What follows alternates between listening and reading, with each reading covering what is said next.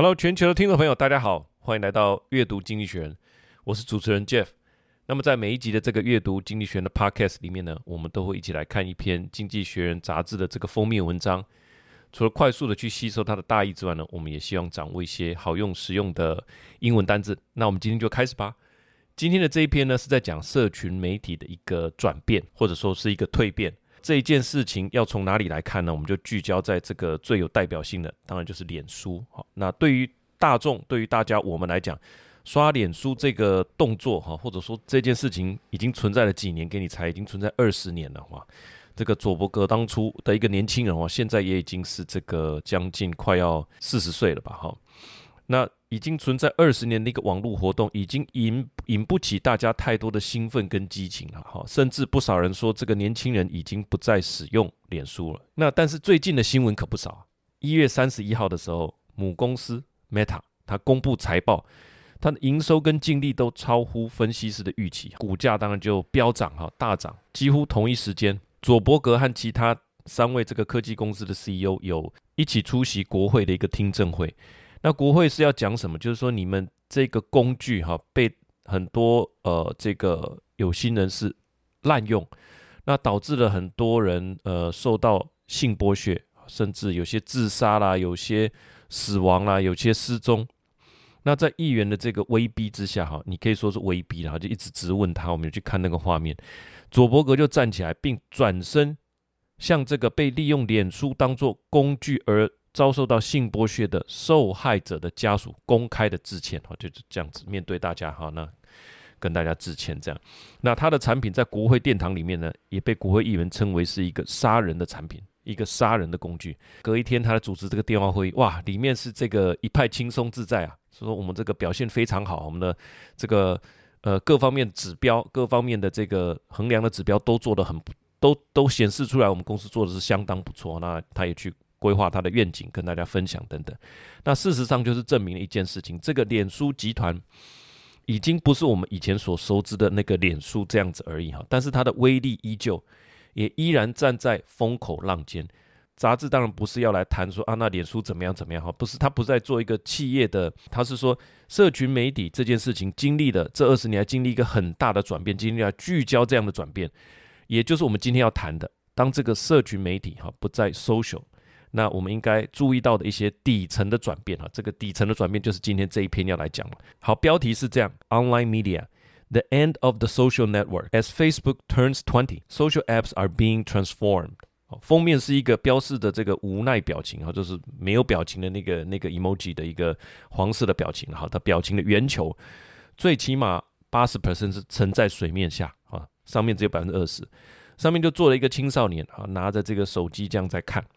那在这片汪洋之中呢，也看不见其他的孤岛，也看不见其他的船，汪洋一片，没有任何人了。我的解读就像画面所描述的哈，潜水只是看而已，就是有一个人在看东西，甚至是连 comment 或者是按个爱心的这个赞都省了，都没有，因为他已经沉在水面下了嘛，表示说他的表情，我连表情都不想表现了。社群媒体现在更像是承载着使用者一个人的一个孤岛，它不会沉默，它不会消失，但是好像也看不到人，其他人，其他人也看不到你，这个就是这个画面给我的一个感觉。以下我们就分为五点的阅读心得来跟大家分享。我们一开始先回顾一下历史，年轻无畏的网络时代。那二零二四，二零二四是现在嘛？二零零四年好，二月四号发布了这个 The Facebook，这佐伯格发布了 The Facebook。那他是在哪一年出生的？他是一九八四年五月十四出生的，所以呢，在他发布这个 The Facebook 的时候呢，他才二十岁而已。那一九九四年是亚马逊创立，一九九五年马云去了一趟西雅图哈，回国创立中国黄页，在那个时时候呢，佐伯格才十岁而已。OK，所以是一九八四出生，一九九五已经是网络非常。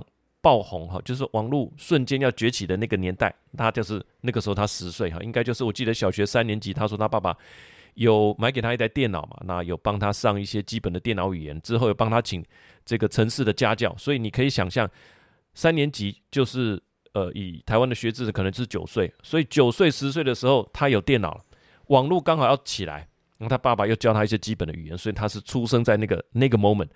到他二零零四年的时候，又过了十年，他二十岁好，他就创立了这个的 Facebook。所以过去大概是这样的。呃，我去查了一下，最早启迪他的这个 Facebook 观念的哈是二零零二年的，他他不是自己凭空想象出来的。二零零二年，他从这个 Phillips Exeter 的学院毕业，那当时就有一个名为 The Photo Address Book 的以相片为核心的一个网站。那这个网站就是可以拓展很多私校学生的交流啦，好，学生可以列出彼此的这个基本资料，比方说你的班级、你的学校、你的交友的偏好啊，你是喜欢运动型的还是喜欢文静的啊？那电话号码那个时候是靠电话号码。他念那个时候念的是哈佛嘛，哈，第一波合作的对象是斯坦福啦、康奈尔啦、宾州大学、耶鲁大学，哈，详细的这个细节剧情，社群网站这部电影大概可以描绘出几分了哈。那至于他一开始能够吸引大家的这件事情，我自己去想象，就像说高中时代，我们当然那个时候是男女分校啦，就算现在是男女合校，如果说能够拿到其他学校的这个毕业纪念册，好了哈，女校可以拿到男校的，男校可以拿到女校的，上面还有联络方式，哇，你可以想象在这个青少年之间会引起多少广泛的回响哈。所以佐伯格是在那个时间点用了城市跟网络的这个工具，打造了这个最呃。出街的啊，这样子一个资讯呃连接的一个网站哈，把原本的陌生人给它连接起来。网络跟后面这个 Web 二点零哈的这个巨大的浪潮，它所提供的这个服务就席卷全世界了哈。但是这个 Connect 的本质就是今天这一篇要讲的，现在正在进行一个彻底的翻转。那这边我要插个话哈，这个学校叫做它的高中叫做 Phillips。Exeter 哈，它是一个私立的，也算是精英学校。那如果把这件事情跟一开始那个微软啊，他跟 Paul Allen 他们念的是湖滨中学，其实你会发现高中的这件事情挤进名校有没有意义？哈，在写这一篇的过程里，我忽然觉得说，哎，其实好像是有一定程度的意义。你的同学后面会变成你的创业伙伴，那。在那个学校里面，你就看那个 Paul Allen 他自己是这样讲，他说他们家并不有钱，但是挤进湖，他如果没有挤进湖滨中学，他怎么可能认识比尔盖茨呢？也就没有后来的创业之路哈。所以只是片面的从这两个案例来看哈，挤进这种高级的高中或许蛮有价值的。好，那这边杂志说现在正在进行一个彻底的改变，就是该刚刚讲呃连结的这个本质哈。那内文是这样说的。Facebook may be turning 20 on February 4th, but it is just as much of a magnet of controversy and cash today as when it was a break everything teenager. On January 31st, Mark Zuckerberg, the social network's founder, was harangued by American senator over the spread of harmful material. The next day, he announced another set of great results for Meta. Yet even as social media reliably draws vast amount of attention from addicts and critics alike, They are undergoing a profound but little noticed transformation。第一开始就是做这个破题了哈，就是网络的本质看起来，脸书一直没有改变嘛，从第一天开始就很有争议了。那到二十年之后还是很有争议，但是还是很赚钱啊，所以它的本质好像没有什么改变。呃，他的形象好像没有什么改变哈，但是网络媒体的这个本质呢，却是有发生一种比较不为人知哈，但是事实上是非常巨大的一个转变。这里面的关键词是这个 harangue 哈，harangue 是这个蝴蝶音哈，H A R A N G U E，那它是 harangued by American senator over the spread of harmful material，它是被他们怎么样，被滔滔不绝的教训跟谴责哈。那我们有去看这个画面，在国会这个殿堂里面啊，这国会议员哦，真的是指着他的鼻子骂，真的是所谓的滔滔不绝的谴责哈。H A R A N G U E harangue by 这个 senator，好，那就是说你的这个公司的网站也好，工具也好，成为呃有心人剥削青少年做这个性剥削的这个工具，那你到底要不要负责？哈，这样义愤填膺的一个谴责了哈。第一开始只是破题而已哈，就是说脸书这个公司看起来是一模一样哈。但是事实上，他要讲的就是说，诶，本质有改变，我们就来看第二点，它本质上面是有什么样的改变呢？哦，这边我帮他下了一个标题，说汞合金的这个获利之道，哈，混合私人跟大众传播资讯，哈，等一下会讲到为什么是汞合金哈。佐伯格在一月三十一号的这个 Meta 电话会议里面有说到一句话，我印象深刻哈，他说，直到我们的产品打动数亿人之前，我们不会想着赚钱。他的原话是这样。We will focus on rolling our product until they reach billions of people, and only when we reach that kind of scale do we start thinking about monetization. 啊，这个是佐伯格的思路啊，赶紧笔记起来。 先求你的产品被广泛的利用，引起大众的兴趣，再来谈获利之道，再来谈你怎么获利。后来的脸书是怎么获利？哈，当然就接到这个杂志，就是当你看到家人朋友的动态更新之外，开始看到越来越多的广告贴文哈，这个在意义上 就是没有什么 personal 嘛，它就是一个 public information，nothing personal，也没有什么 social 的成分，它本质上就是一个广告。你会看到这则贴文是根据广告主对受众的样貌去划分所设定出来的，在脸书上做广告可以做非常多的细分，比方说喜欢。看这个 Bloomberg 啊，那我们要针对这群人去广告。他要住在台北，住在新竹的，他年龄要介于几岁？同时，他还要做什么其他的呃呃动作的？在近期有对你的网站按赞的等等，基本上是一个对群众的设定。它是一个单向的传播，它就是广告而已。所以杂志说，社群媒体的获利之道就是一个私人资讯跟大众传播资讯的一个组合跟混合。这要有一个黄金比例。如果你说上面看的都是跟我无无关的广告，那我久了就会觉得说，那我上脸书干嘛的，对不对？如果太少了，那脸书自己获利会有问题啊。但杂志直接破题指出，哈，原本的这种混合体现在再次一分为二了，就是油水再次分离。杂志是用汞合金来做形容，哈，这个汞它一个特色就是很多的金属会溶解在汞里面。所以我们的这个牙齿上面不是会有这个填充物吗？那填充物以前是用这个汞哈，汞就是它可以把一些金属融化在这个汞里面，那它就融合在一起了。所以它意思是说，呃，过去这种脸书以私人的这个更新为主，对不对？那它就形成了一个非常巨大的的一个呃网络社群。这个时候，它再把所谓的公用的广告哈，就是大众传播的这些资讯，再把它融合进去。那现在。这件事情又走回头路，就变成又分开了。脸书跟相关的社群媒体呢，已经越来越像是传统的电视台了。只不过它现在影片更短、更刺激，哈，来根据你每一次的收看来滑动调整下一个短片，越来越属于单向的传播。那你上去就是被大家这个传递，你就当做受众而已。那原本的社群沟通呢，那我们就想想我们自己还有是不是还蛮常贴文的，或者是不是还那么像以前那么常按赞啊？可能。呃，数量是下降的，那更多我们是在转移阵地，就到了这种我们台湾是 Line 嘛，哈，那其他国家可能有 WhatsApp 啊，哈，那我们就到这样子的一个分群的 group 里面去沟通了。所以原本是在脸书上可以看啊私人的这个更新，那我们会在上面评论啊，那我们会看到也有一些呃公共的传播资讯，本来是混合的哈，现在就把它分开了，上去就是看一些啊这个更新，我们就不评论了。要讲话要评论，我们就到这个脸书的呃，我们就到这个 Line 的社群里。所以脸书就像是公开的形象照哈，真正私人的内容多半就是小群组去传递。简单讲，看归看，传归传哈，这个是分开了。脸书过去被形容成为一个镇民广场，叫做 Town Square 哈，是一种开放的公共空间，那位于这个城镇的中心，可以聚集人群。讨论、集会、节庆的一个活动场所，这样的功能当然就不见了嘛，变成一个单向的传播。好，它的内文是这样说的：The weird magic of online social networks was to combine personal interaction with mass communication. Now this amalgam is splitting into again. Status update from friends have given way to video from strangers that resemble a hyperactive TV. Public posting is increasingly migrating to closed groups. Rather like email, what Mark Zuckerberg calls the digital town square is being rebuilt and posing problems. 好，这边的一个词叫做 amalgam，amalgam 就是刚刚所说的汞合金，a m a l g a m，amalgam，amalgam，那又称为汞齐，它是一个齐是呃见贤思齐的齐哈，混合物。那汞合金就是说很多的金属都会溶于汞哈，形成合金。那当你的网络服务受到众人的追捧，你就会想要融入更多异质的这个呃，不管你说生意也好啦，内容也好，呃，这个汞合金我觉得形容是蛮不错的了哈。其中当然有个小小的转折哈，就是说一开始红了之后，到今天又重新的呃变成一个单向的传播，中间其实还有一阵子是所谓的内容农场这个东西，因为脸书大家会转贴啊。一开始都是比较私人，呃，私人的这个 update 而已。但是有内容农场专门产生一些吸引人的标题，哈，大家就会转寄啊，等等的，对不对？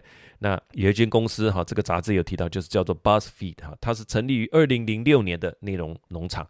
那跟佐伯格的那个是刚刚所说的是二零零四年嘛，哈，所以他们几乎是同年起的开始。那它最新的更新是 BuzzFeed 的新闻部在二零二三年已经停止营业了。那 BuzzFeed News 的创始编辑叫 Ben Smith，他也离职了。他在二零二零年就离职了，成为另外一家传统媒体叫做《泰晤士报》的媒体专栏作家。哈，等于说这个新媒体的创始团队的负责人跑去传统媒体当专栏作家，他等于说宣告这件事情。呃，就是说，在网络的世界，哈，透过网络的转寄，那我们来做内容的这件事情，已经可以说是一个终点了哈。他说，他这一刻是一个媒体时代的终结，代表的是社群媒体跟新闻联姻的终结哈。这个他在一本书叫做《Traffic》哈，他后来就把他的这段见闻把它写成一本书哈，建议大家可以去看。那应该写的会蛮精彩的，书评也都很很高分哈。好，那我们刚刚所讲的第一点就是说，诶，脸书哈，从过去。呃，年轻无所畏惧的网络时代看起来一下都没有改变，但是事实上网络已经有所改变了。就是讲到第二点，这个混合私人跟大众资讯的这个获利之道呢，现在已经行不通了，现在重新被分群了。啊、上这个脸书就是去被传播哈，看一些广告啦哈，看一些个人家想要传播给你的资讯。真正要谈的，我们就去私人的这个群组里面谈。好，那么进入第三点，第三点就是说，现在的社群媒体剩什么？好，那 there is nothing social about social media。现在剩的主要就是短影音了。脸书根据他最新的财报，他还是一个超级重量级的玩家，哈，王者中的王者。根据他自己的财报，每个月脸书活跃的用户有多少人？给你猜，是千万呢，还是亿，还是十亿？都不对，答案是三十亿。全球的人口才八十亿人而已，有三十亿人每个月都会上去，而且是活跃用户。所以内容已经不是关于你。亲友的动态了，也不是主流媒体的新闻了哈，因为他跟这个新闻有点分道扬镳了，因为他呃也被一些媒体呃告嘛哈，就是说你你都把我的东西拿去贴，那你要付我钱然后，索性他后面也不把流量带给你了，那也不是农场文，现在大家很少在转寄说哇这个你一定要知道的十个秘密，这大家已经懒得转寄了。那现在大家在上面在看什么东西哈，就是看短影音，没错，抖音所带来的这个改变其实是深层的，它是很实际的。绝对不是说啊，抖音都是一些小孩子在模仿啊，哈，跳科目三，绝对不是这么简单而已。我自己呃，最近也有录这个 IG 的 Reel，Reel 就是影片胶卷卷轴的意思。事实上呢，我的体会是说，你要把你知道的东西在九十秒内讲完，再加上字幕啦、图案这件事情，对听的人有一定的价值。重点是对于讲的人来讲，更是梳理自己想法的一个绝佳重要的机会。当然，你只能做大纲式的说明哈，短长短的格式各有优点，那它短格式是绝对有它的价值。我们在财经书籍里面不是老爱听人家说哈，鼓吹我们说要练习什么一分钟电梯谈话啊，这个是在财经书籍里面就是这样说的。短影音就是升级版的电梯谈话，因为听众观众就是老板嘛哈，日理万机啊，大家时间宝贵啊，就跟老板一样，处理的事情那么多，你好不容易跟老板坐在同一个电梯里面，你有没有办法从一楼到十六楼的这个过程，好好的讲一件事情，那绝对是在一分钟之内哈。如果中间要停个几层楼，可能最多一分半。你可不可以用五个重点跟老板讲？你现在遇到的啊，现在在处理哪一件事情？你的方法是什么？需要老板给你什么资源？三四个要点，最多五个，马上讲完。诶，老板听个大概，啊，他就知道有个概念就可以了。他就会跟你讲说，好，那你再跟我的秘书约时间，这样一句话就够了。所以这件事情是有价值的哈，当然这边是插个话，我在讲短影音的这件事情。现在在网络上、社群媒体上，剩下的就是短影音，而短影音它不完全是负面的了哈。那只是说回过头来，这件事情还有没有 social 的成分在里面呢？这是这一篇文章啊主要要讲的一个内容。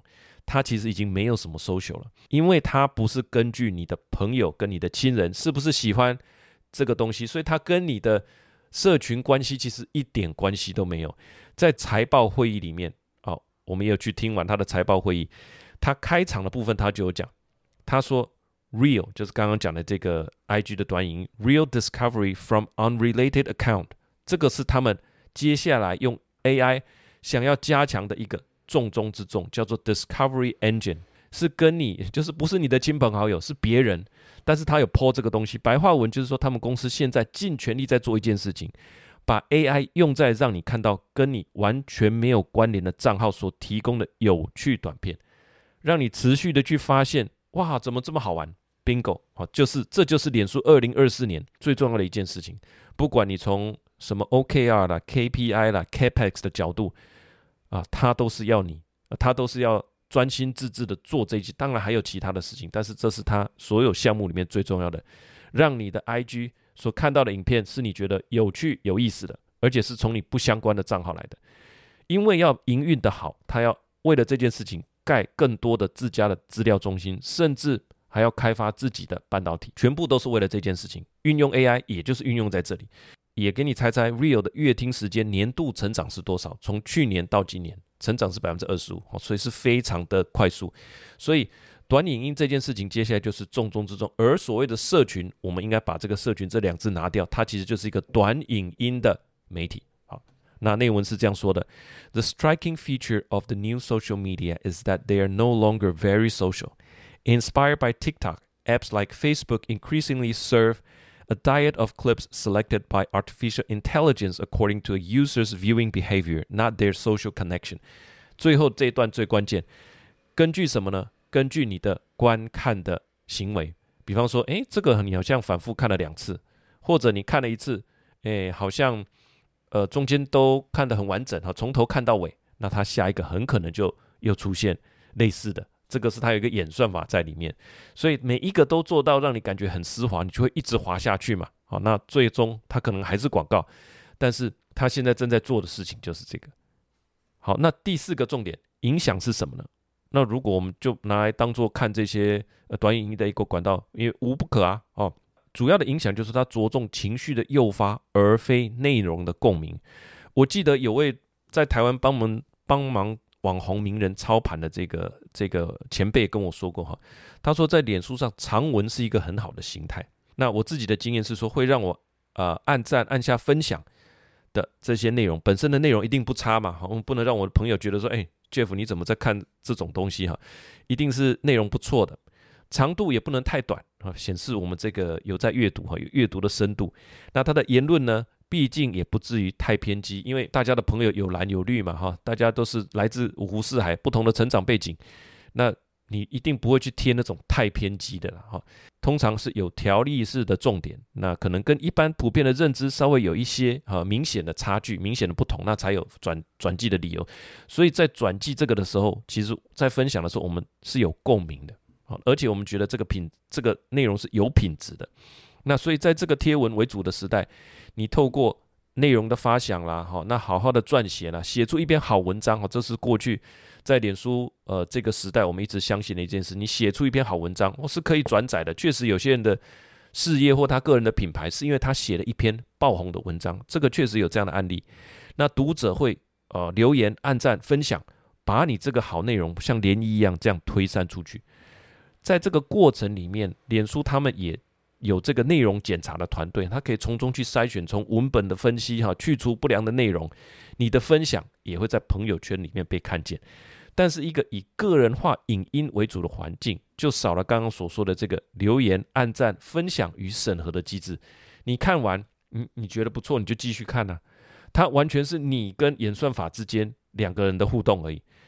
你在一个自己看到自己喜欢内容的频道啊，这个平台会拿什么来判断值不值得推荐呢？从你看的时间多久划走，回看了几次啊，那他后面就会去推荐。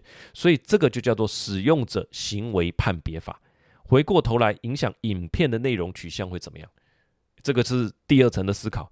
杂志用了一个字叫做 ID 哈，是小写的 ID，不是大写的 ID，identification 哈，不是那个字，它指的是人类潜意识最深层的基本需求。因为刚刚所讲的好内容要得到共鸣，所以你要花心思去写、去整理。那现在只有你跟电脑的互动，请问我要怎么样让你愿意看，然后愿意看得更久，愿意反复看？其实就是要诉诸人类潜意识最深层的需求，这个就是 ID 小写 it 这个这个字的意思。像什么呢？像饥饿了，所以吃播会很红吗？你会想一直看人家吃东西，因为饥饿本来就是人类底层的需求，愤怒不平，看到这个。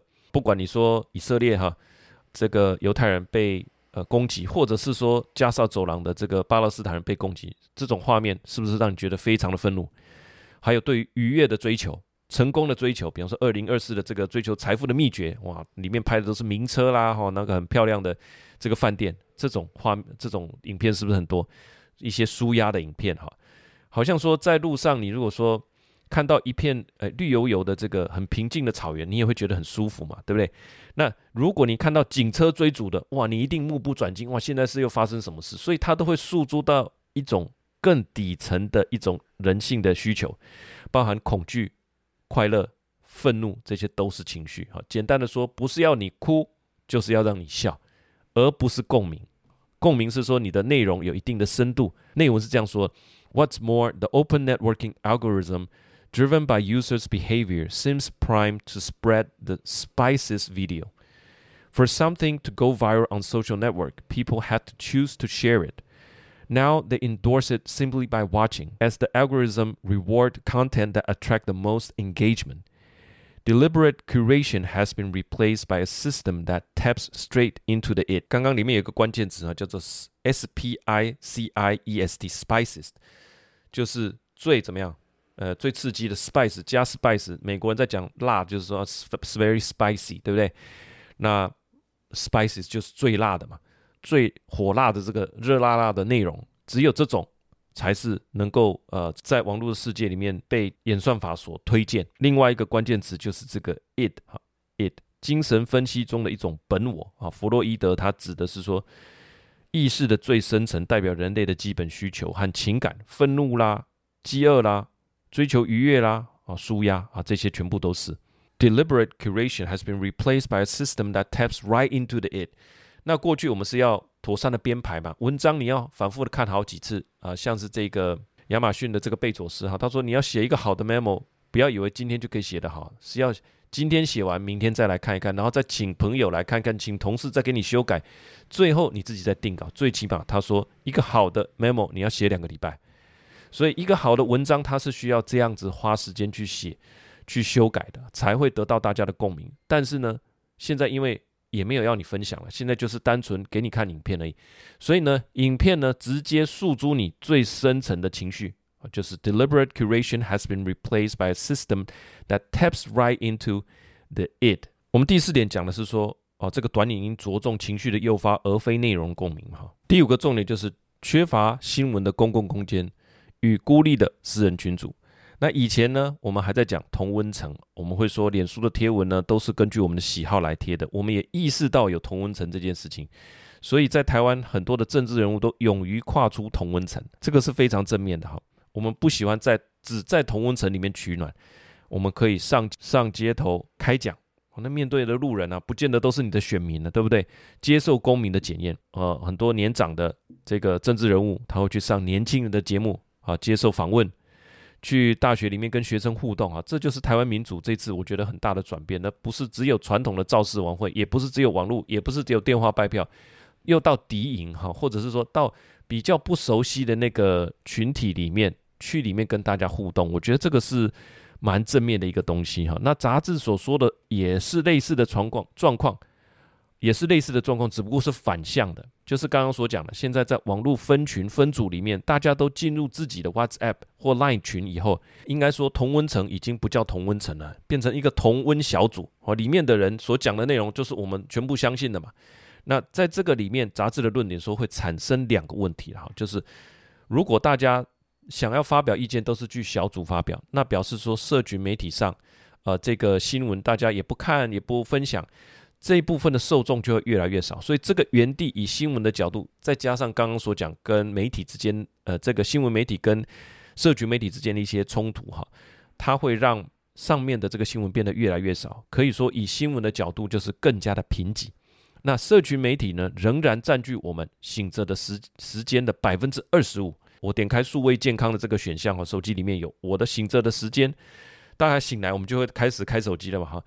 大概是介于啊早上的这个七点到晚上的十二点，十七个小时的时间哈。如果乘以刚刚所说的百分之二十五啊，十七乘以四分之一，差不多四个小时了，差不多花在手机上面的时间确实是蛮多的哈。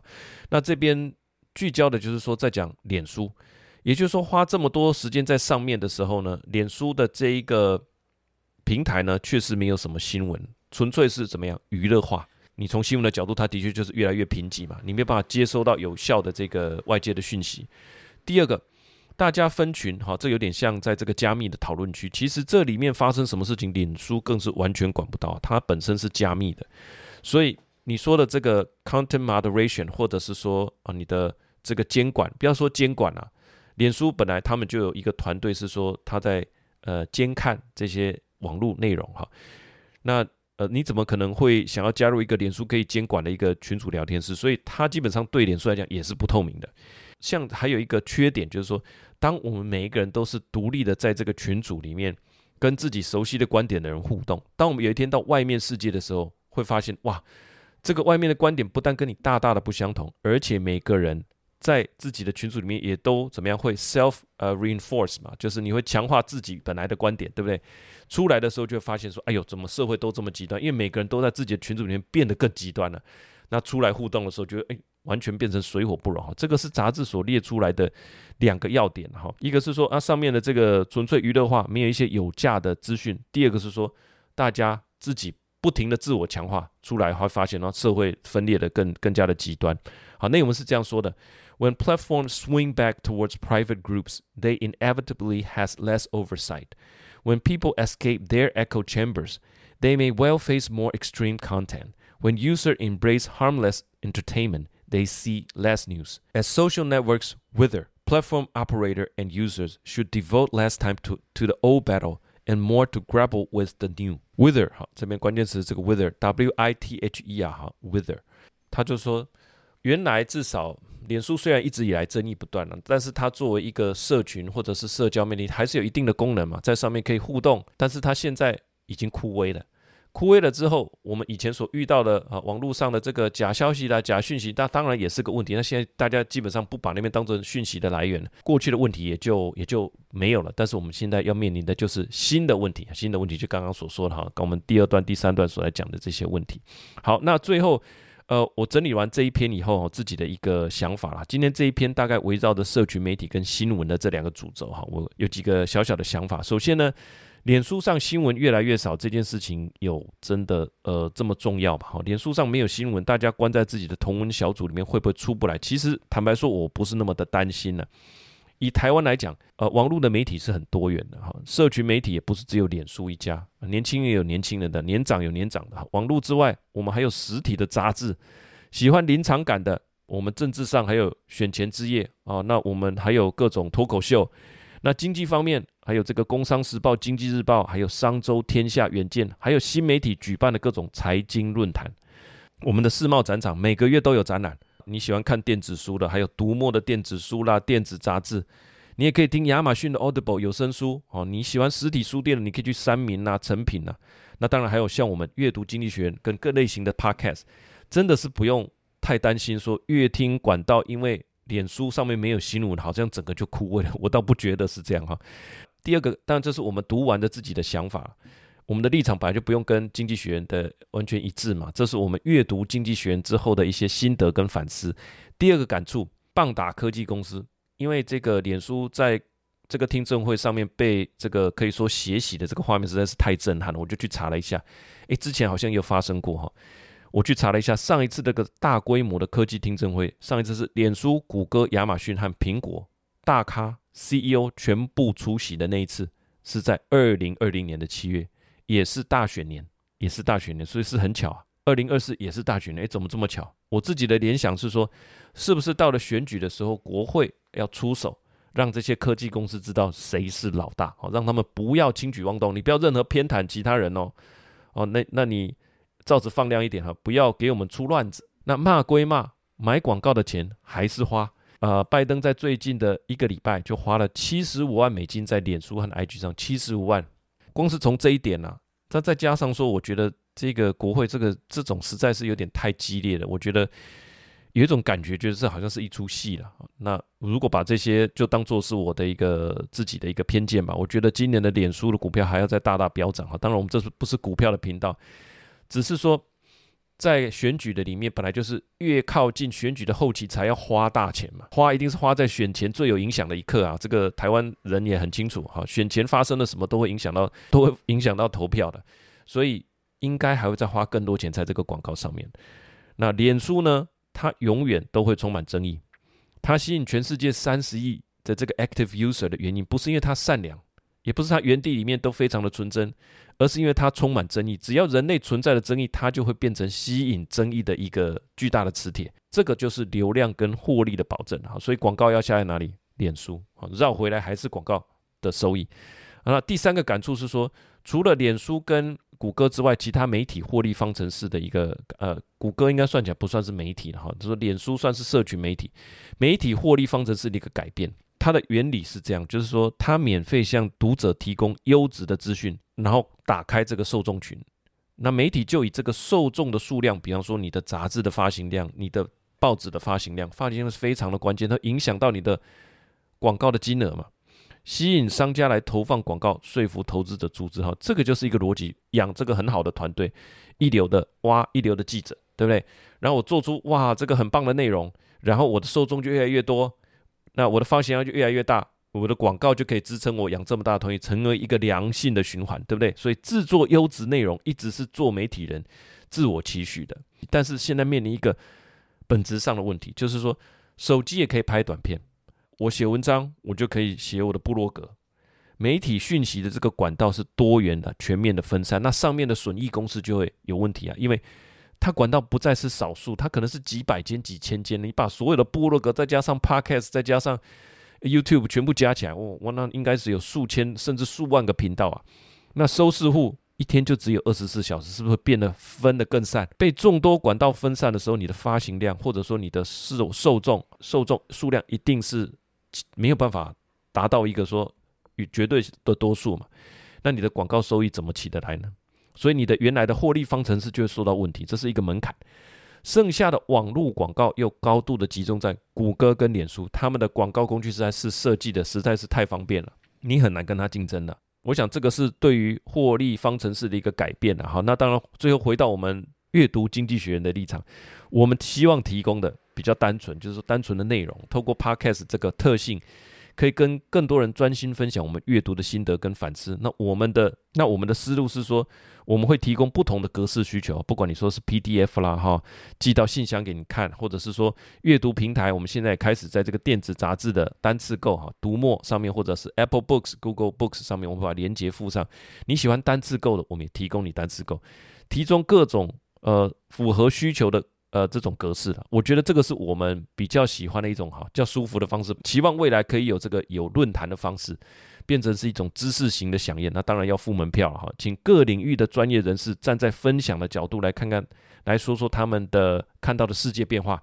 那我觉得这是一种更加及时、更加互动性的一种知识吸收的管道，跟我们做呃阅读经济学这个初衷是完全相符合的哈。这个期望未来可以发生。最后，我要用。